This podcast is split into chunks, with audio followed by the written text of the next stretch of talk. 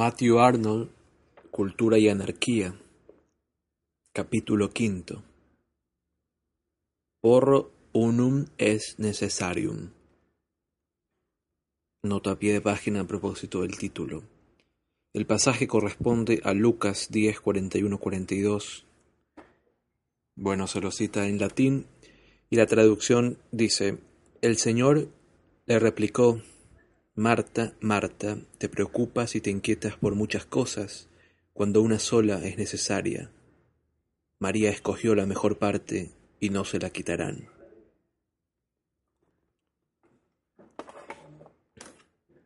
La cuestión aquí planteada es tan amplia y las maneras de pensar que genera son tan variadas que debemos tener cuidado en limitarnos escrupulosamente a lo que relaciona directamente con la presente discusión. Hemos descubierto que en el fondo de nuestra actual preocupación, tan llena de las semillas de la inquietud, radica la noción de que el primer derecho y felicidad de cada uno de nosotros es afirmarse a sí mismo y su identidad ordinaria es obrar y obrar libremente y a capricho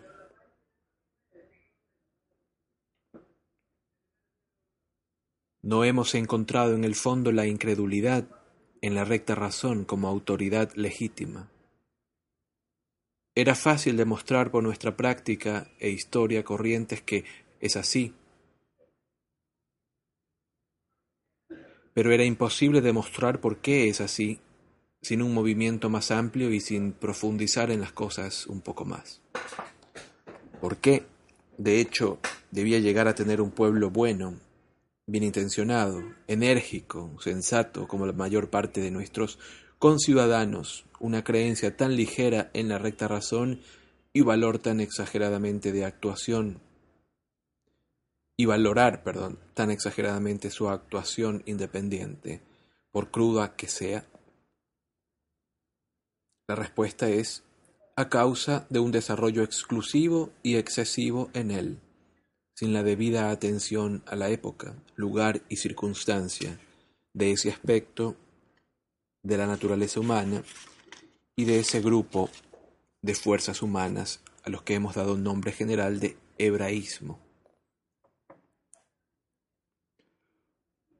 Porque han pensado que sólo debían rendir un homenaje importante a un poder relativo a su obediencia antes que a su inteligencia un poder interesado en el aspecto moral de la naturaleza de manera casi exclusiva. Así se han visto llevados a considerar que lo único que necesitaban era la rigidez de conciencia, la firme adhesión a una ley fija de la acción que ya tenemos en lugar de la espontaneidad de la conciencia, que tiende continuamente a aumentar toda la ley de la acción. Se han figurado que en su religión tenían una base suficiente para fijar y verificar toda su vida, toda una ley de la conducta y también toda una ley del pensamiento, en la medida en que se necesita el pensamiento. Mientras que lo que realmente tienen es una ley de la conducta, una ley de poder sin igual que les permite hacer frente a la ley del pecado en sus miembros y no servirla en concupiscencias. Llaman al libro que contiene esta ley inapreciable la palabra de Dios y le atribuyen, como he dicho y como de hecho se sabe bien, un alcance y suficiencia que se coextienden a todas las necesidades de la naturaleza humana. Así podría ser, sin duda, si no fuera porque la humanidad es la cosa opuesta que es. Si sólo tuviera, o con una eminencia abrumadora, un aspecto moral y el grupo de poderes e instintos que llamamos morales, pero tiene a su lado, con notable eminencia, un aspecto intelectual y el grupo de instintos y poderes que llamamos intelectuales. Sin duda, la humanidad progresa en general de tal modo que en un momento da libre curso a un grupo de instintos, en otro al, al otro, en otro momento al otro. y las facultades del hombre están tan entretejidas que cuando su aspecto moral y la corriente de fuerzas que llamamos hebraísmo está en lo más alto, ese aspecto prenderá o parecerá satisfacer las necesidades intelectuales. Cuando su aspecto intelectual y la corriente de fuerza que llamamos helenismo está en lo más alto, éste, de nuevo, satisfará o parecerá satisfacer las necesidades morales de los hombres. Pero antes o después resultará manifiesto que cuando los dos aspectos de la humanidad procedan a la manera de esta preponderancia alternativa y no a la de mutua comprensión y equilibrio, el aspecto que esté en lo más alto no responderá en realidad satisfactoriamente a las necesidades del aspecto que esté en lo más bajo. Y el resultado será, antes o después, un estado de confusión. La mitad helénica de nuestra naturaleza al gobernar provee en cierto modo a la mitad hebrea, pero no de manera adecuada. De nuevo, cuando gobierna la mitad hebrea de nuestra naturaleza, provee en cierto modo a la mitad helénica, pero esto también resulta inadecuado, que ninguna de estas maneras se ha alcanzado el orden verdadero y terso del desarrollo de la humanidad. Por tanto, aunque admitamos que de buenas ganas con el apóstol cristiano que el mundo no conoció a Dios, o el verdadero orden de las cosas por la sabiduría, es decir, por la preponderancia aislada de sus impulsos intelectuales, es necesario también, sin embargo, establecer una especie de proposición invertida y decir de igual modo lo que es igualmente cierto, que el mundo no conoció a Dios por el puritanismo. Resulta especialmente necesario en nuestro país precisamente ahora invertir la proposición del apóstol. En efecto, aquí está la respuesta a muchas críticas que se han dirigido a todo lo que hemos dicho en alabanza de la dulzura y la luz. Dulzura y luz tienen que ver evidentemente con la inclinación o aspecto de la humanidad que llamamos helénico. La esencia de la inteligencia griega es obviamente el instinto de lo que Platón llamaba la verdadera, firme, inteligible ley de las cosas, el amor a la luz, a ver las cosas como son. Incluso en las ciencias naturales, en que los griegos no tuvieron el tiempo y los medios adecuados para aplicar este instinto, y en que hemos ido mucho más lejos que ellos, este instinto es la raíz de toda la cuestión y el fundamento de todo nuestro éxito. El mundo ha aprendido este instinto principalmente de los griegos, en la medida en que son las manifestaciones más señaladas que en la humanidad han habido de él. El arte griego, de nuevo, la belleza griega, tienen su raíz en el mismo impulso a ver las cosas como realmente son. En la medida en que el arte y la belleza griega dependen de la fidelidad de la naturaleza, la mejor naturaleza, y en una dedicada, perdón, y en una delicada discriminación de lo que es en esta naturaleza mejor. Decir que trabajamos por la dulzura y la luz, entonces, es otra manera de decir que trabajamos por el helenismo. Pero muchos claman, no basta la dulzura y la luz, debemos añadirles fuerza o energía y hacer una especie de trinidad de fuerza, dulzura y luz, y tal vez entonces lo hagamos bien. Es decir, hemos de unir el hebraísmo, la rigidez de la conciencia moral y el valiente paso a la mejor luz que tenemos, al helenismo, inculcar ambos y cantar sus alabanzas. O más bien, podemos alabarlos conjuntamente, pero debemos cuidarnos de alabar más el hebraísmo. La cultura, dice el señor Sidwick, señor Henry Sidwick, de 1838 a 1900 es el autor de The Prophet of Culture, el profeta de la cultura, publicado en 1867. Decíamos, la cultura, dice el señor Sidwick, un crítico agudo, aunque algo rígido, difunde dulzura y luz. No subestimo estas bendiciones, pero la religión da fuego y fuerza, y el mundo necesita fuego y fuerza aún más que dulzura y luz. Dejadme explicaros que por religión el señor Sidwick entiende aquí en particular ese puritanismo cuya insuficiencia he comentado y con el que dice que soy injusto. Ahora bien, sin duda es posible ser un partidario fanático de la luz y de los instintos que nos impulsan a ella, un enemigo fanático de la rigidez de la conciencia moral y de los instintos que nos impulsan a ella. Un fanatismo de este tipo deforma y vulgariza la bien conocida obra, en algunos aspectos tan notable, del recientemente desaparecido señor Buckle. Ese fanatismo lleva su propia marca. Al faltarle dulzura y su propio castigo, ya que al faltarle dulzura también llega al final a carecer de luz.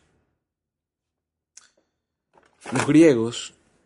los grandes exponentes de la inclinación de la humanidad a la dulzura y a la luz unidas, de su percepción de que la verdad de las cosas debe ser al mismo tiempo la belleza, escaparon singularmente al fanatismo en el que nosotros, los modernos, al helenizar o al hebraizar,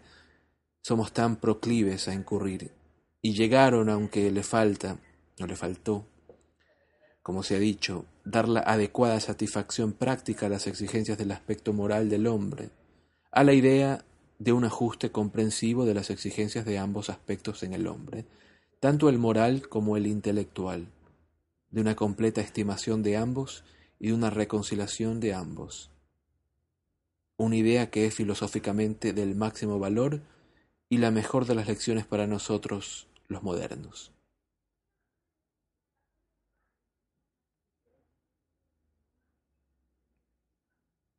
Así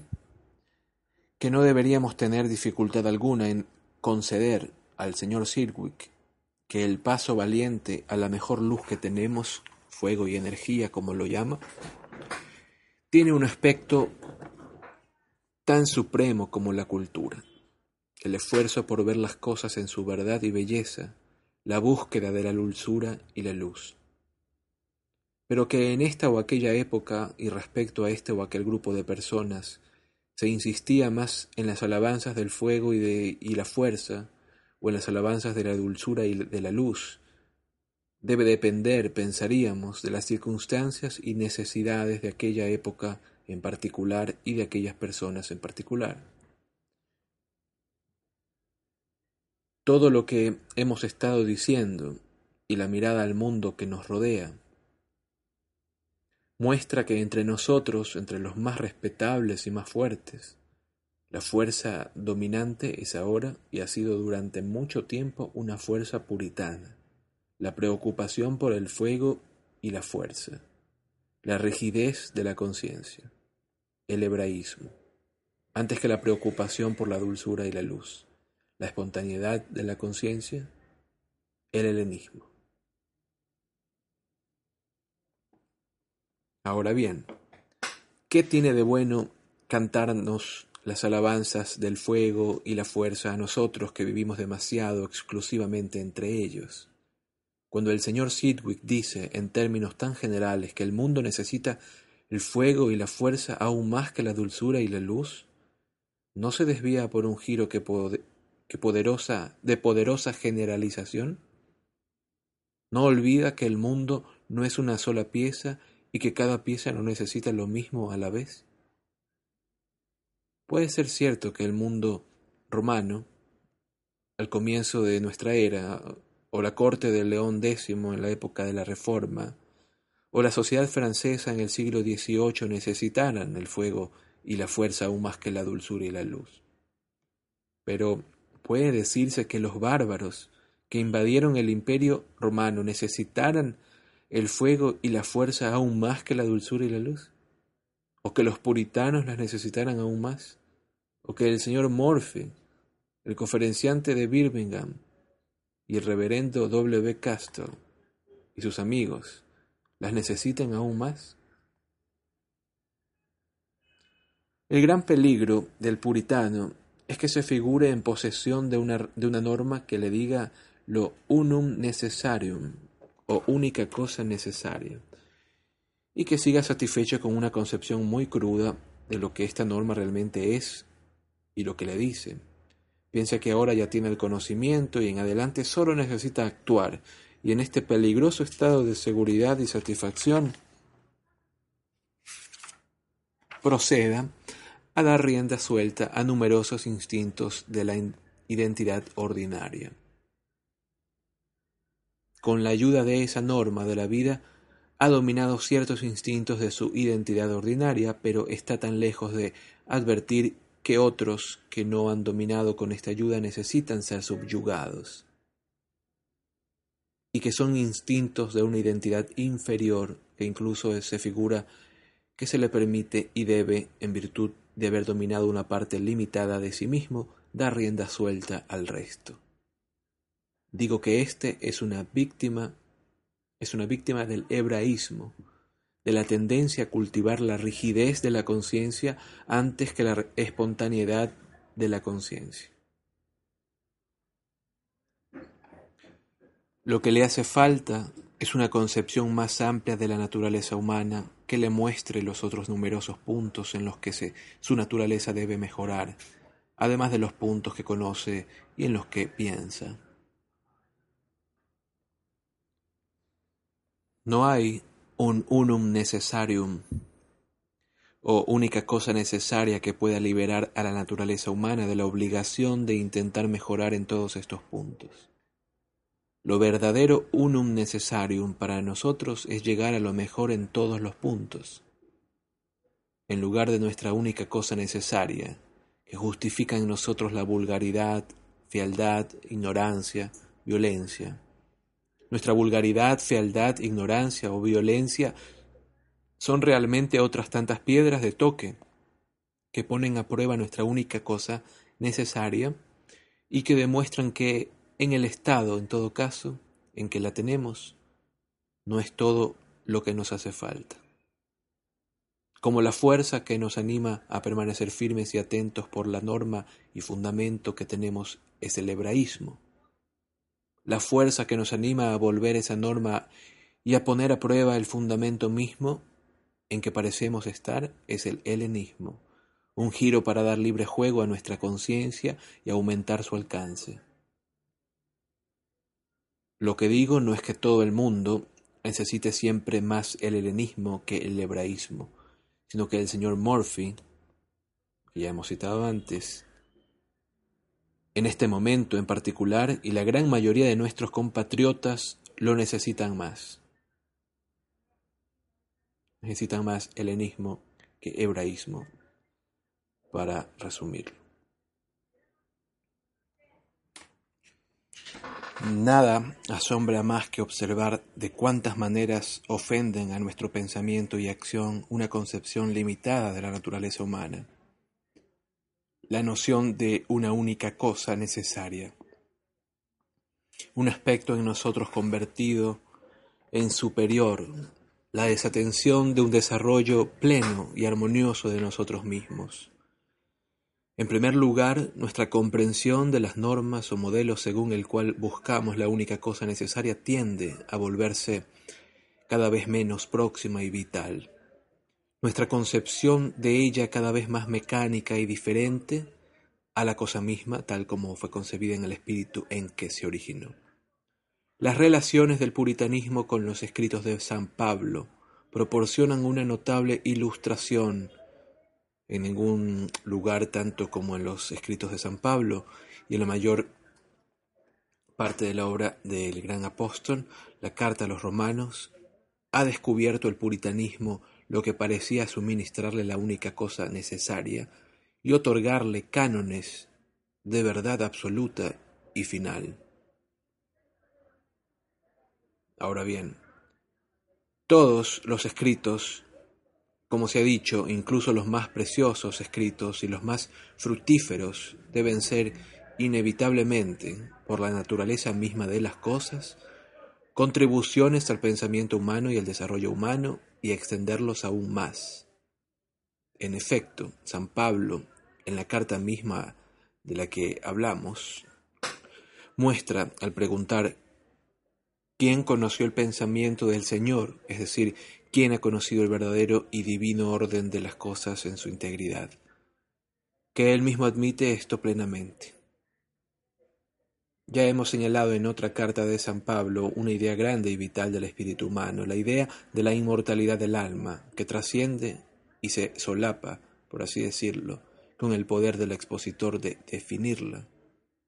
y expresarla adecuadamente. Pero muy distinta de la cuestión de si la expresión de San Pablo o la de cualquiera puede ser una expresión perfecta y final de la verdad,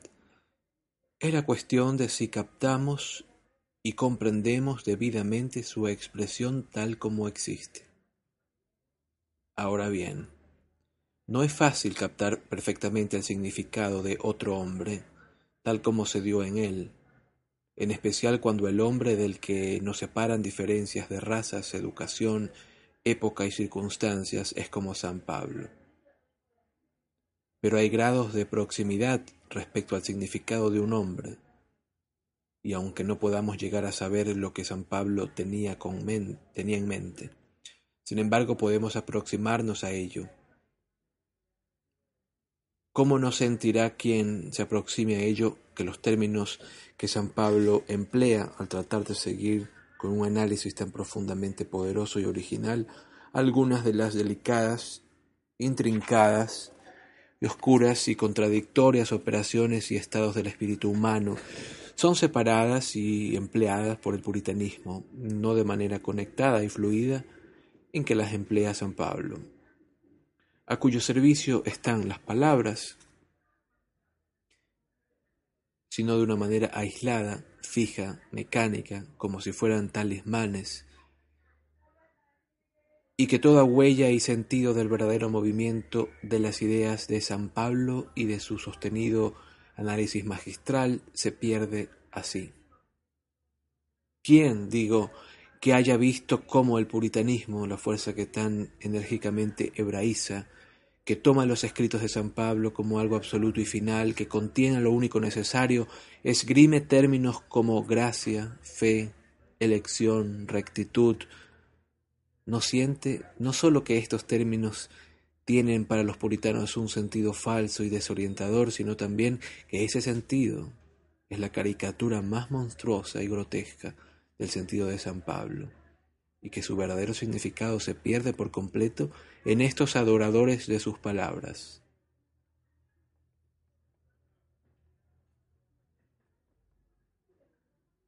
O pongamos otro ejemplo en que puede mostrarse que no solo el puritanismo, sino podría decirse todo el mundo religioso pierde o cambia por el uso mecánico de los escritos de San Pablo su verdadero significado. Puede decirse que todo el mundo religioso usa la palabra resurrección, una palabra que está tan a menudo en sus pensamientos y en sus labios, y que tan a menudo encuentra en los escritos de San Pablo, en un único sentido. La usan para asignar, para significar un surgimiento tras la muerte física del cuerpo. Ahora bien, es cierto que San Pablo habla de resurrección en este sentido, que intenta describirla y explicarla y que condena a quienes dudan de ella y la niegan.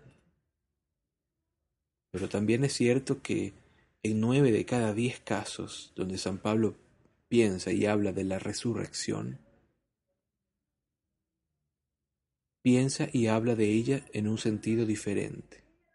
en el sentido de surgir a una nueva vida antes de la muerte física del cuerpo y no después. La idea a la que ya hemos aludido, la profunda idea de ser bautizado en la muerte del gran modelo de devoción y anulación de sí mismo, de repetir en nuestra persona, en virtud de la identificación con nuestro modelo, su tránsito de devoción y anulación de sí mismo, y de llegar así, entre los límites de nuestra vida presente, a una nueva vida en la que, como en la muerte ocurrida antes de ella, nos identificamos con nuestro modelo. Es la concepción fructífera y original de elevarse con Cristo en la que piensa San Pablo y el punto central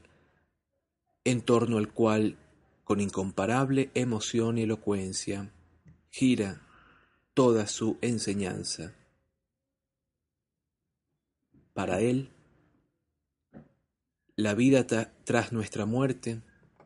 nuestra muerte física, es en realidad sobre todo una consecuencia y continuación de la inagotable energía de la nueva vida que se origina así a este lado de la tumba. Esa gran idea paulina de la resurrección cristiana está dignamente contenida en una de las más nobles colecciones del libro de oraciones y está destinada sin duda a ocupar un lugar cada vez más importante en el cristianismo del futuro. Pero tan llamativo es que esa sea la esencia de la idea característica en la enseñanza de San Pablo, como que los adoradores de sus palabras la hayan perdido por completo como expresión absoluta y final de la verdad salvadora y hayan sustituido la concepción vívida y próxima de la resurrección del apóstol por su concepción mecánica y lejana de una resurrección futura.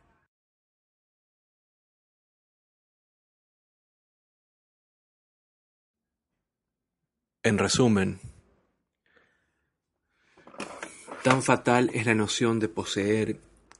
aun en las más preciosas palabras o modelos, la única cosa necesaria de tener en ellos, de una vez por todas, una medida plena y suficiente de luz que nos guíe, y de que no nos quede otro deber que el de ajustar al respecto exactamente nuestra práctica tan fatal, digo, es esta noción para el recto conocimiento y comprensión de las palabras o modelos, que así adoptamos, y a tan extrañas distorsiones y perversiones lleva inevitablemente que cuando oímos el tópico de que el hebraísmo, si osamos averiguar lo que un hombre sabe, es tan capaz de socorrernos al desacreditar lo que llamamos cultura y al alabar al hombre que se aferra a la única cosa necesaria. Conoce su Biblia, dice el hebraísmo. Que cuando oímos esto, si una defensa elaborada de la cultura, sin una defensa elaborada de la cultura, podemos contentarnos con responder simplemente, el hombre que no conoce nada más, ni siquiera conoce su Biblia.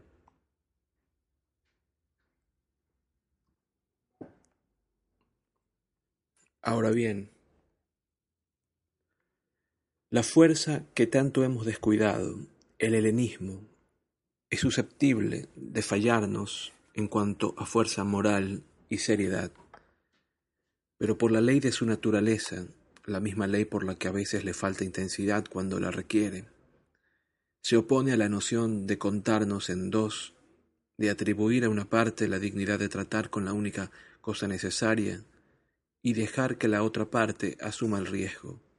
que es la maldición del hebraísmo.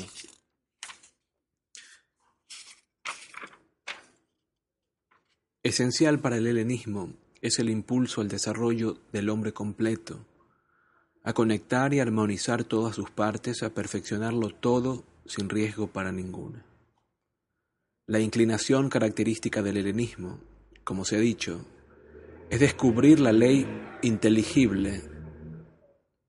inteligible de las cosas, verlas en su verdadera naturaleza y como realmente son. Pero muchas cosas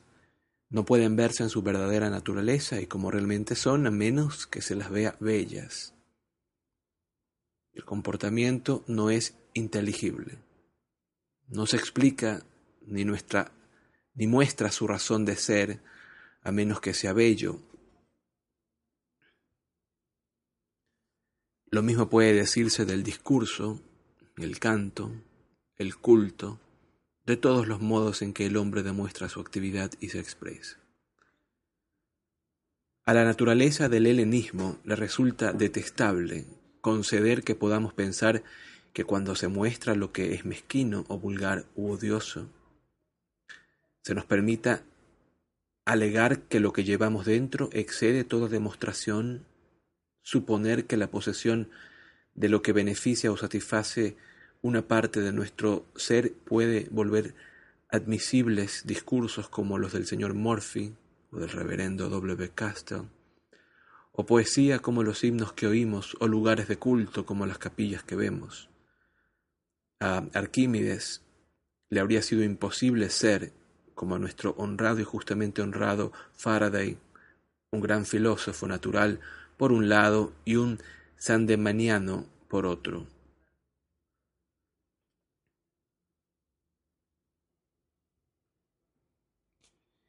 Es evidente que la demanda del helenismo de satisfacer al espíritu con cuanto hagamos está calculada para empujar nuestra raza a un perfeccionamiento múltiple de los poderes y actividades del hombre.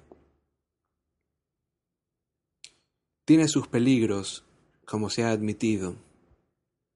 La noción de esta especie de equivalencia entre diversos tipos de actividad del hombre puede llevarle a la relajación moral, pues al no hacer la única cosa necesaria, podemos no tratarla como si fuera lo bastante necesaria, aunque sea en efecto muy necesaria y al mismo tiempo muy difícil. Sin embargo, ¿qué aspecto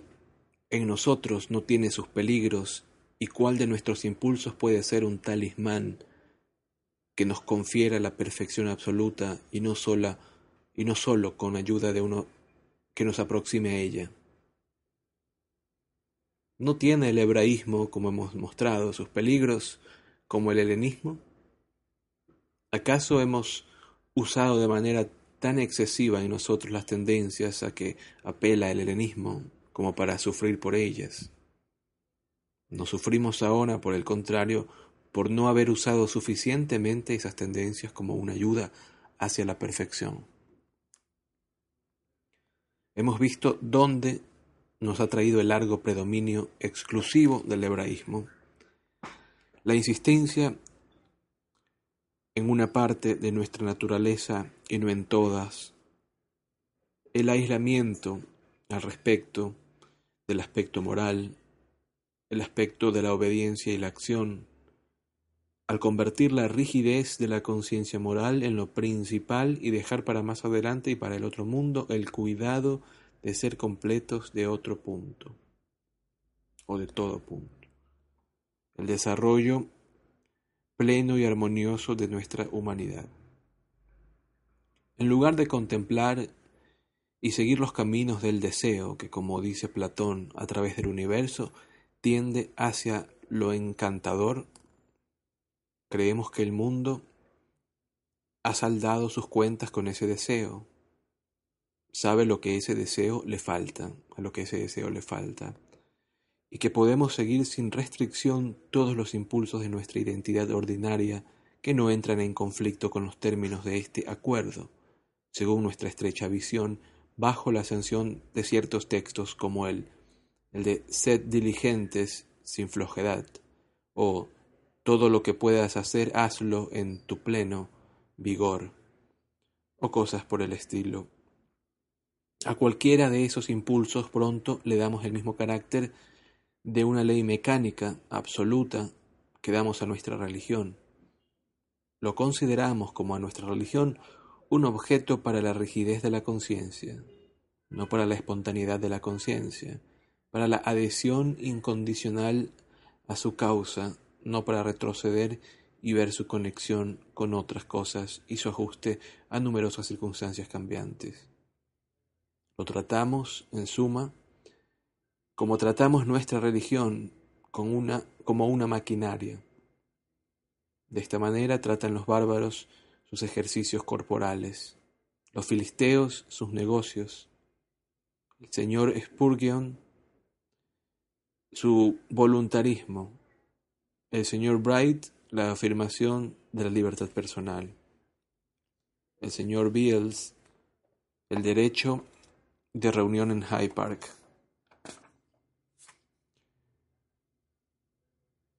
En todos esos casos, lo que se necesita es un juego más libre de la conciencia con el objeto buscado. Y en todos ellos, el hebraísmo, al valorizar la firmeza y seriedad más que este libre juego, la completa subordinación del pensar al obrar, nos ha conducido a un trato equivocado y desorientador de las cosas. Hace poco, los periódicos contaron la historia del suicidio de un tal señor Smith, secretario de una compañía de seguros, quien se decía trabajaba con la aprensión de ser pobre y condenarse eternamente. Cuando leí esas palabras se me ocurrió que el pobre hombre que llegó a tan lamentable fin era en verdad una especie de tipo por la selección de sus dos grandes preocupaciones, por aislarlas de todo lo demás y por justaponerlas de la parte más fuerte, respetable y representativa de nuestra nación. Trabajaba con la aprensión de ser pobre y condenarse eternamente. Toda la clase media tiene una concepción de las cosas, una concepción que nos hace llamar la filistea, como la de ese pobre hombre, aunque en ocasiones nos impresiona, desde luego, ver cómo toma el giro desalentador, violentamente mórbido y fatal que tomó en él. Con cuánta frecuencia y cuántos entre nosotros limitamos a estas dos las preocupaciones de la vida, la preocupación por hacer dinero y la preocupación por salvar nuestra alma. Y cuán eter enteramente procede la estrecha y mecánica concepción de nuestros negocios seculares de una estrecha y mecánica concepción de nuestros negocios religiosos. ¿Qué estrago causan en nuestras vidas esas concepciones unidas? Solo porque la segunda de esas grandes preocupaciones se presenta a nosotros de una manera tan fijada, estrecha y mecánica, se hace posible que tenga a su lado una compañía tan innoble, como la otra gran preocupación, la cual, una vez admitida, adopta el mismo carácter rígido y absoluto que la otra.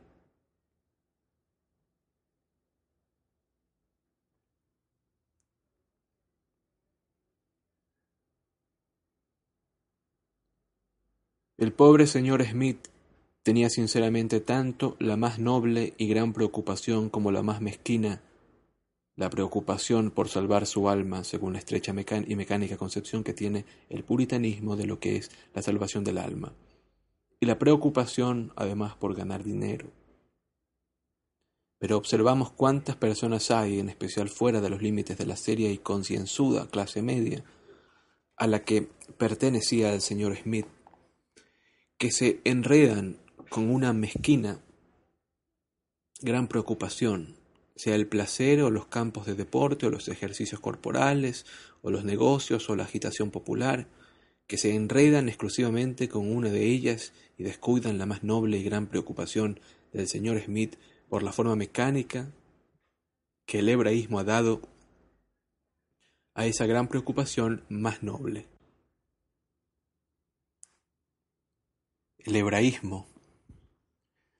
la presenta, según dijimos, como un talismán o algo aislado, suficiente para todo, algo que justifica que debemos, perdón, que demos a nuestra identidad ordinaria libre juego en el entretenimiento de los negocios o la agitación popular, algo que de lo contrario vuelve las demás cosas indiferentes y hace que solo sigamos nuestra identidad ordinaria y que la sigamos con cuanta energía haya en nosotros en tanto lo hagamos. Mientras que la idea de perfección de todo punto, el ánimo a la espontaneidad de la conciencia, la concesión de que un libre juego del pensamiento viva y fluya en torno a, a, toda nuestra actividad, la indisposición a permitir que un aspecto de nuestra actividad resulte tan importante y suficiente para todo que vuelva indiferentes otros aspectos, Esta inclinación nuestra puede no solo impedir que sigamos indebidamente una gran preocupación mezquina de cualquier tipo, sino aportar nueva luz y movimiento a ese aspecto nuestro por el que solo se preocupa el hebraísmo y despertar allí una actividad más sana y menos mecánica. El helenismo puede servir así realmente para favorecer los propósitos del hebraísmo. Así lo hizo sin duda en los primeros días del cristianismo. El cristianismo se ocupó, según dijimos, como el hebraísmo, exclusivamente del aspecto moral del hombre, de sus afectos morales y de su conducta moral. En tal medida fue sólo una continuación del hebraísmo, pero transformó y renovó el hebraísmo al reobrar sobre una norma fija que se había vuelto mecánica y había perdido su potencia vital, al conceder que el pensamiento jugara libremente en torno a esa antigua norma y percibiera su inadecuación al desarrollar una nueva potencia a la que la conciencia moral de los hombres podría asirse con vivacidad y con la que moverse al unísono. ¿Qué fue esto sino una importación del helenismo, como lo hemos venido diciendo, definiendo, al hebraísmo?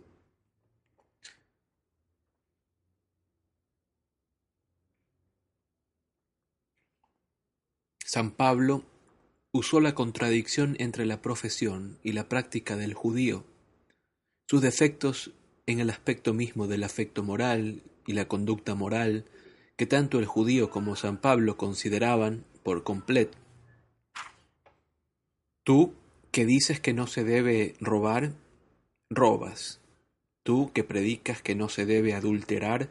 adulteras como prueba de la inadecuación de la antigua norma de vida en la concepción mecánica del judío, e intentó rescatarlo con el libre juego de su conciencia en torno a esta norma, es decir, por un tratamiento hasta cierto punto helénico de ella. Aun así, cuando oímos cuánto se dice del crecimiento de la inmoralidad comercial en nuestra seria clase media, de la disolución de los hábitos de, de probidad estricta ante la tentación de enriquecerse rápidamente y de tener un papel en el mundo. Cuando vemos, en todo caso, tanta confusión de pensamiento y de práctica en esa gran clase representativa de nuestra nación. No nos inclinamos a decir que esta confusión muestra que su nueva potencia de la gracia y de la rectitud imputada se ha vuelto tan mecánica para el puritano y tan ineficaz para su práctica como lo fue la antigua potencia de la ley para el judío y que el remedio es el mismo que empleó San Pablo, una importación de lo que hemos llamado helenismo al hebraísmo. Hacer que su conciencia fluya libremente en torno a su norma de vida petrificada y la renueve. Con esta diferencia que mientras que San Pablo importó al helenismo solo entre los límites de nuestra parte moral y trató esta parte como un todo, y mientras que agotó, puede decirse, y usó al máximo las posibilidades de esa fructífera importación exclusivamente en ese aspecto, nosotros deberíamos tratar de importarla, guiados por el ideal de una naturaleza humana armoniosamente perfecta de todo punto, en todas las líneas de nuestra actividad, pues sólo al hacerlo así podremos acelerar, refrescar y renovar debidamente esos mismos instintos ahora tan confusos a los que apela el hebraísmo.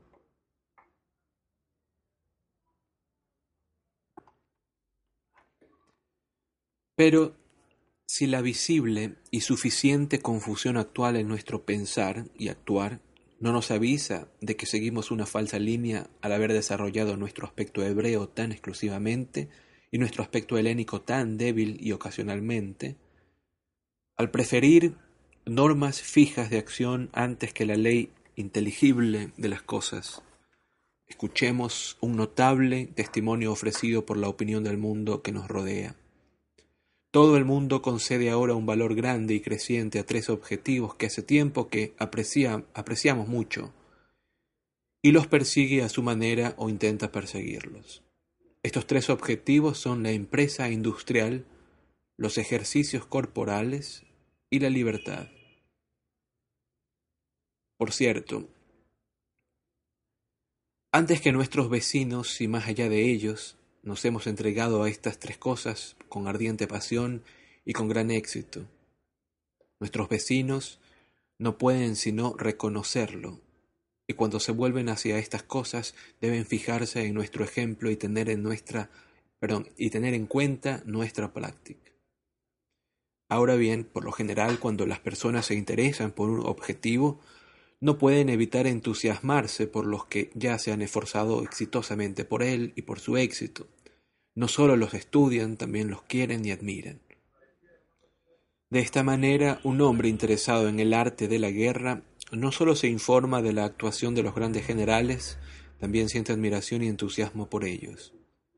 Así, alguien que quiere ser pintor y poeta no puede evitar el afecto y admiración por los grandes pintores o poetas anteriores a él que le han mostrado el camino. Pero es extraño con qué poco afecto, admiración o entusiasmo el mundo nos mira a nosotros y en nuestra libertad nuestros ejercicios físicos y nuestra proeza industrial en cuanto estas cosas comienzan a interesarle. ¿No será porque seguimos cada una de estas cosas de una manera mecánica, como un fin en, en y por sí mismo, y no en referencia al fin general de la perfección humana, y porque esto vuelve nuestra búsqueda poco interesante para la humanidad, que no es lo que el mundo realmente quiere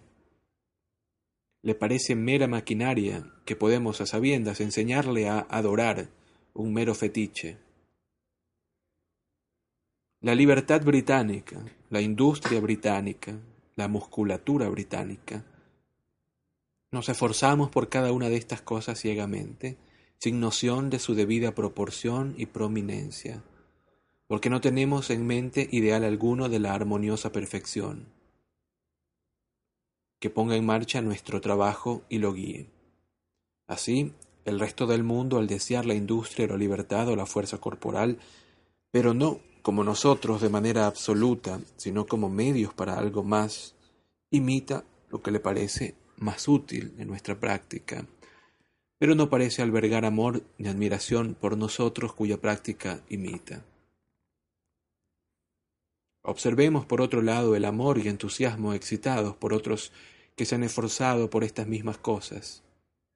Tal vez no sea fácil hallar ejemplos en los primeros tiempos de lo que hemos llamado empresa industrial, pero consideremos que la libertad griega y la gimnasia griega han atraído el amor y alabanza de la humanidad que tan poco amor y alabanza nos dedica. ¿Cuál puede ser la razón de esta diferencia? Seguramente que los griegos persiguieron la libertad y persiguieron la gimnasia no de manera mecánica, sino con referencia constante a un ideal de perfección y felicidad humana completas. Por tanto, a pesar de defectos y fracasos, interesan y encantan por su búsqueda de ellas al resto de los hombres, que instintivamente sienten que sólo son valiosas si se persiguen en referencia a este ideal. Parece que aquí, de nuevo, por tanto, como en la confusión en la que el pensamiento y acción incluso de la clase más firme entre nosotros empieza a caer, tenemos una advertencia de que fomentamos nuestros instintos hebraizantes, preferimos demasiado exclusivamente la seriedad de obrar a la delicadeza y flexibilidad de pensar. Y nos hemos visto así atrapados en una rutina mecánica, e infructuosa. De nuevo, parece que aprendemos que lo que más necesitamos ahora es el desarrollo de nuestros instintos helenizantes, buscar hábilmente la ley inteligible de las cosas y lograr que un raudal de pensamiento fresco juzgue libremente en torno a nuestra reserva de nociones y hábitos. Por todos lados Cuanto más entregamos en materia, las corrientes parecen converger y nos llevan juntas hacia la cultura. Si miramos al mundo exterior, hallamos una inquietante ausencia de autoridad segura. Descubrimos que sólo podemos obtener una fuente de autoridad segura en la recta razón y que la cultura nos acerca a la recta razón. Si miramos a nuestro mundo interior, hallamos que surge todo tipo de confusión de los hábitos de la rutina poco inteligente y el crecimiento unilateral al que nos ha conducido un culto demasiado exclusivo del fuego, la fuerza, la seriedad y la acción. Lo que nos falta es un desarrollo armónico, más pleno de nuestra humanidad. Un libre juego del pensamiento sobre nuestras nociones rutinarias. La espontaneidad de la conciencia, la dulzura y la luz, esto es precisamente lo que la cultura genera y favorece. Al proceder de esta idea de la perfección armoniosa de nuestra humanidad, y pretender elevarse hacia esta perfección por el conocimiento y la extensión de lo mejor que se ha alcanzado en el mundo, un objetivo que no puede lograrse sin libros y lectura. El nombre de la cultura ha quedado tocado en la mente de los hombres por un aire libresco y pedante, conferido por las necedades de muchos hombres de libros que olvidan el fin en los medios y usan sus libros sin aspirar realmente a la perfección. No discutiremos por un nombre, y fácilmente podríamos renunciar al nombre de cultura si aquellos que desprecian el tipo frívolo y pedante de cultura, pero que desean en el fondo lo mismo que nosotros, tuvieran por su parte el cuidado al desprestigiar y desacreditar la falsa cultura, de no desprestigiar y desacreditar sin querer entre un pueblo con escasa reverencia natural por ella, la verdadera. Pero lo que nos preocupa es la cosa, no el nombre. Y la cosa, cualquiera que sea su nombre, consiste en hacernos capaces, por la lectura, observación o pensamiento, de aproximarnos tanto como podamos a la firme ley inteligible de las cosas y conseguir así una base para una acción menos confusa y una perfección más completa que las que tenemos ahora. Por tanto, cuando se nos acusa de predicar un espíritu de inacción cultivada, de provocar a los serios amantes de la acción, de negarnos a echar una mano para desarraigar ciertos males definitivos, de desesperar de hallar una verdadera, perdón, una verdad duradera que administrar al espíritu enfermo de nuestro tiempo, no nos sentiremos confundidos ni embarazados sobre lo que responder. Diremos osadamente que no desesperamos en absoluto de hallar una verdad duradera que ministrara al espíritu enfermo de nuestro tiempo, sino que hemos descubierto que el mejor modo de hallarla no es echar una mano a nuestros amigos y compatriotas en sus actuales operaciones para eliminar ciertos males definitivos, sino conseguir que nuestros amigos y compatriotas busquen la cultura, permitan que su conciencia juegue libremente en torno a sus presentes operaciones y la reserva de nociones en que la fundamentan, y muestre lo que son y si se relacionan con la ley inteligible de las cosas y auxilian a la verdadera perfección humana.